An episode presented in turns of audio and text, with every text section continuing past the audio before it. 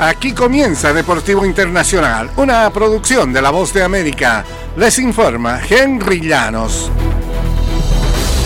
En el béisbol de grandes ligas, Shohei Ohtani necesitó de apenas tres turnos al bate en la pretemporada para demostrar lo que el pelotero que costó 700 millones de dólares puede aportar a los Dodgers de Los Ángeles.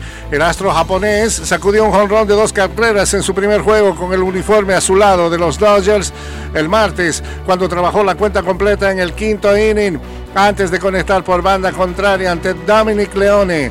El batazo superó con lo justo el muro del jardín izquierdo.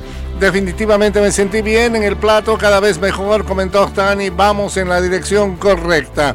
Ostani se había ido en blanco en sus dos primeros turnos, ponchándose en cuatro lanzamientos en el primer inning y pegando luego un rodado fuerte para doble play en el tercero. Y aunque las integrantes del equipo de Estados Unidos llevan años luchando para fomentar el nivel del fútbol femenino en todo el mundo, derrotas inevitables contra oponentes eh, que antes dominaban no dejan de doler. La gente comenta que todas nos están pisando los talones y es obvio, y es lo que necesitaba ocurrir en el fútbol femenino, dijo la delantera estadounidense Alex Morgan, luego que Estados Unidos perdió 2-0 ante México el lunes en la Copa Oro de la CONCACAF. Queremos seguir primera, sin duda alguna, pero hay que jugar con actitud y eso nos ha faltado frente a México. Fue apenas la segunda victoria de México ante Estados Unidos.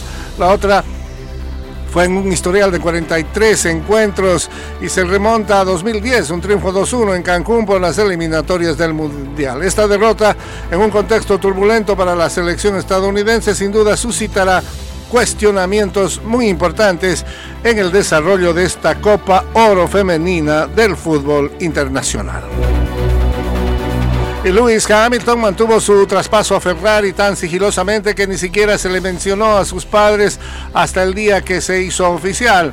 El siete veces campeón mundial remeció a la Fórmula 1 cuando se anunció el primero de febrero que se marchará a la escudería italiana el año próximo, pese a que había renovado su contrato con Mercedes el verano boreal pasado.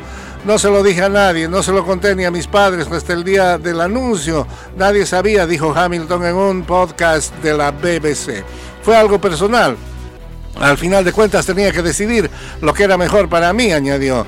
Lo que trascendió posteriormente es que el acuerdo de dos años que firmó con Mercedes, que se anunció en agosto, era en realidad por un año y con una opción para un segundo, el cual Hamilton decidió no tomar.